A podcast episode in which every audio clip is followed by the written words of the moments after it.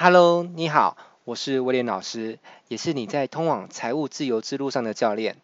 假如你会听到这段音频的话呢，很有可能是因为你有加入我们一个叫做自由人培训计划。那这个计划呢，简单来说就是希望能够帮助更多人达到财务自由、时间自由以及心灵上的自由。而这段音频呢，就是我们在这个计划当中第九天的培训内容。如果你是透过自由人计划的讯息发送渠道接触到这段音频的话，我想你应该会知道自由人计划的完整的意义。但假如你是透过别的管道听到这段声音的话呢，那你可能不知道自由人计划到底是什么，以及如何去加入自由人培训计划。那么有两种方式可以让你了解到自由人计划。第一种方式呢，是你可以在脸书上搜寻威廉老师，那么接着你会来到我的粉丝专业，那请你用私讯的方式呢，传给我自由人三个字。那又或者，如果你在某些地区是上不了脸书的，你也可以搜寻微信公众号。我的微信公众号呢是威廉二三四，也就是 W I L L I A M 二三四。好，那个 N 是卖药的 N。好，那当你加了我的微信公众号呢，一样对着我的微信公众号输入“自由人”三个字哦，我就会跟你解释什么是自由人计划，以及怎么加入自由人计划，可以获得我们后续更丰富、更完整的培训哦。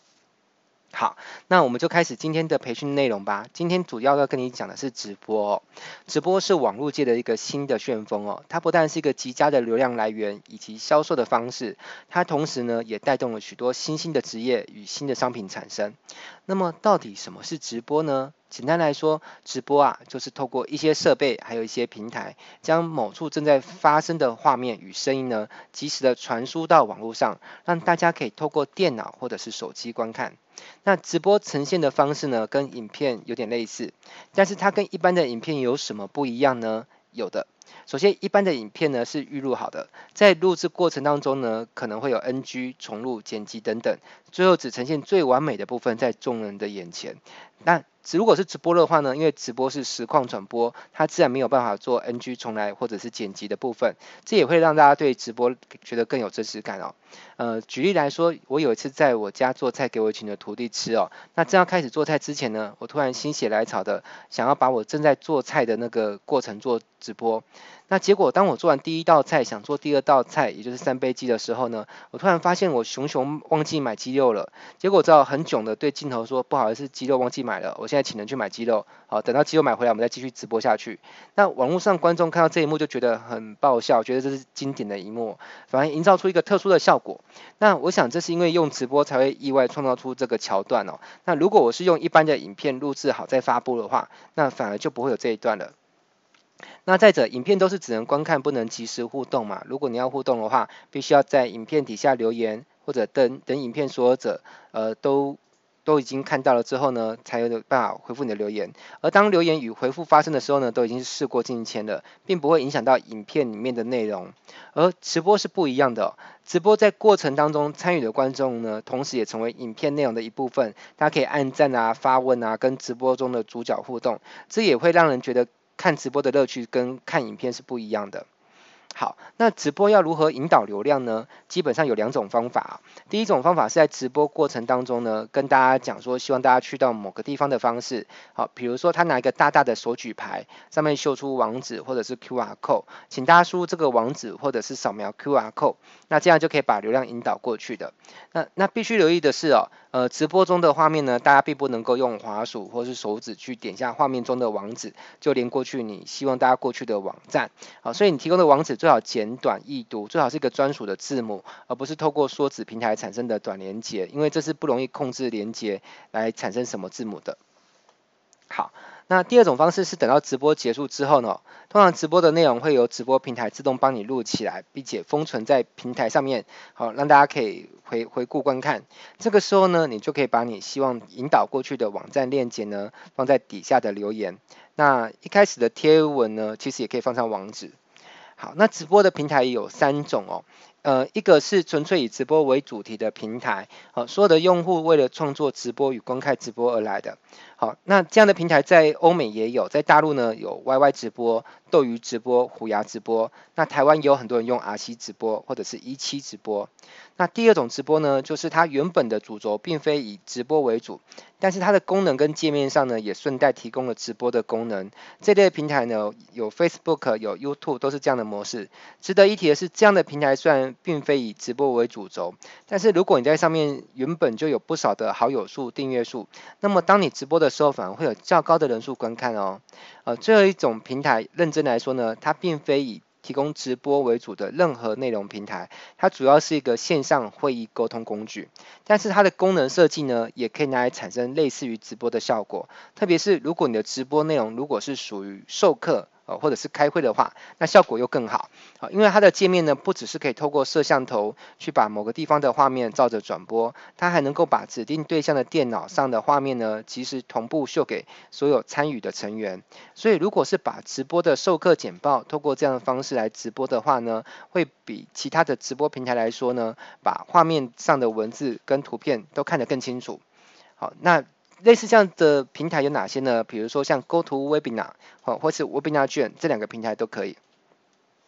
好，那也会有人用其他的平台，那因为其他平台我并不算很熟悉，所以我就不介绍了。呃，接着既然找到了直播，那我们不得不讲到视频的平台。实际上这两个平台有着很相似的特质哦，简直就像兄弟姐妹一样。那既然视频平台发展的比较早，好，我们就当做视频平台是直播平台的哥哥吧。视频平台在中国大陆以外的市场呢，以 YouTube 为主流，而在中国大陆，由于目前还上不了 YouTube，所以主要以优酷为主。那视频平台呢，作为一个流量的来源呢，它有着很大的优势。这优势是什么呢？就是由于现代人啊越来越懒，所以在吸收资讯的时候呢，会喜欢看影片的方式去理解，呃，越来越少人有耐心去阅读漫长的文字了哦。那这也造成视频平台不断越做越大的原因哦。此外，视频平台其实还有一个很大的优势，就是它的内容是可以被搜寻引擎给搜寻到的，而且往往还有机会呢，可以挣到很好的排名，尤其是 YouTube。那由于它的背后的老板是 Google，那基于肥水不落外人田的心理呢，所以当用户透过 Google 搜寻引擎去搜寻一些资料的时候呢，Google 会特别把来自于 YouTube 的内容排在比较前面一点哦。还有。YouTube 还有一个很棒的一点，就是当你有在进 YouTube 频道，并且开始有订阅户的时候呢，后续每当你又发表一个新的影片，并且上传到 YouTube 的时候呢，YouTube 就会做一件很贴心的事情，就是帮你发一封信，通知你所有的订阅户。告诉他们，你有的频道呢有新的作品啦，记得上来看哦。而你要知道，来自 YouTube 的信件呢，基本上是不太可能会被信箱给过滤掉的，毕竟它的背后的老大是 Google 啊。请问哪一家 email 信箱的服务业者敢挡来自 Google 大神的信呢？当然是不敢的。所以它的信件到达率是非常高的哦，搞不好比你亲自写一封 email 去寄给你的朋友来得高。好，那接着呢，讲完视频之后，我们要来再聊另外一个流量来源，那就是网志。呃，网志在台湾称之为部落格，在大陆则称之为博客。呃，事实上指的都是相同的东西。虽然许多新兴的平台，比如说脸书啊、YouTube 啊、Line 啊、微信的串起，抢走了许多人的注意力，让网志的创作者跟阅读者呢都大幅度的下降。但事实上呢，网志还是有。有其那个值得经营的一个价值哦，而且是无可取代的。呃，不知道你有没有发现到一件事情哦，当你想要找到某些资料，例如美食或者是某种三 C 家电，有没有推荐哪个牌子、哪一款型号比较好用？而当你上搜寻引擎上一搜呢，猜猜看会跑出最多的是哪些资料呢？你答对了，就是网志上有关这个主题呢，有人发表过的资料。所以网志是一个对搜寻引擎相当友好的平台，而且长时间去耕耘的话呢，它会有非常好的累积性。毕竟只要平台不关闭哦，你放上去的文章就会永远的存在着，那默默的帮你吸引流量过来。那网志呢，有分一般的网志跟微网志，差别主要是微网志它在要求所有的用户在发表的时候呢，文字是不能太长了，只能在一百四十字以内，这也是它叫微的由来哦。好，那网志在欧美呢，有很多人会用 Blogger。那在台湾则有很多人用痞客邦，在大陆呢，则有很多人是用新浪这个平台，而这些都是属于在别人的平台上建立自己的网志。好处是不需要费用，只需要花时间，而且技术的跨入门槛很低，一般人只要自己摸一摸呢，几乎都能够懂个大概。但是长远来看哦。其实建议你，如果你是要长期经营的个人品牌的话，你还是要建立一个属于自己平台的部落格，也就是博客，这样你就不会担心，万一哪一天那个平台终止服务了，你过去累积的许多文章呢，还有搜寻排名就全部报销了。那如果你也想建立一个你能够完全掌控所有权的部落格呢，包含有着自己专属的网址，也就是域名，那我会推荐你用目前全球最主流的部落格建站系统，叫 WordPress。通常建立一个自己的 WordPress 部落格呢，通常需要租一个自己专属的网址，呃，还有网页空间。好，网页空间也就是虚拟主机哦。那这部分其实并不贵哦。如果在台湾向国内的厂商购买的话，其实网址一年大概就是一千二左右台币。好，那看你所需要买的网址，有的时候还会更便宜哦，因为网址有不同的形态，有 .com 的，还有 .com 打 .tw 的，好，类似像这样。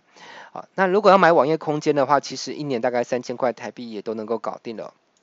好，那建站的过程当中，其实是需要一些技术活哦。那这部分是看你是要花自己的时间去盖，或者是呃直接花钱请别人帮你处理到好也可以，通常是不会贵到哪里去的。那如果你是一个公众人物，或是小有名气，或者是某个领域的专业人士，想要长期经营自己的个人品牌的话，那么我觉得一年投资个几千块去经营一个自己永就拥有完全的掌控权的网志呢，绝对是一件非常值得的事情。呃，以我自己来说，其实我也用 WordPress 盖了一个专属的网志，那这个网志呢，也陆陆续续帮我带来了许多的流量跟资源哦。好，那。接着我们再聊一下，就是微博这个东西哦。微博在大陆最普遍用的是新浪微博跟腾讯微博，在西方世界最主要用的是 Twitter。那微网志呢，有时候因为写的内容不能太多，也不需要太多，所以。呃，跟网志比较起来，他会觉得比较轻松一点。毕竟每次发文的时候呢，就不用再费心去想标题是什么啦。好，那而且如果只是随口说说几句类似发牢骚的话，感觉好像也不会对不起观众哦。不像网志，如果发表一篇文，结果如果内容讲不到三句话，好像就怪怪的。